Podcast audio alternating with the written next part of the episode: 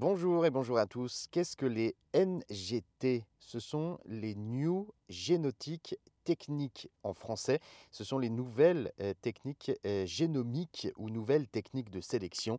Depuis 2018, elles sont euh, classées comme OGM et leur culture est donc interdite dans l'Union européenne.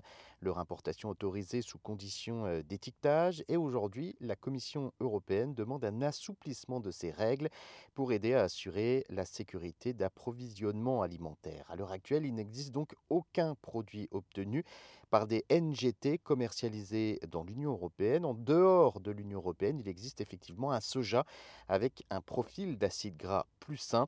Après euh, trois années d'études, la Commission européenne euh, propose effectivement de revoir ses règles sur les organismes génétiquement modifiés, les OGM, afin de lever les restrictions sur certaines plantes issues de nouvelles techniques génomiques, les NGT.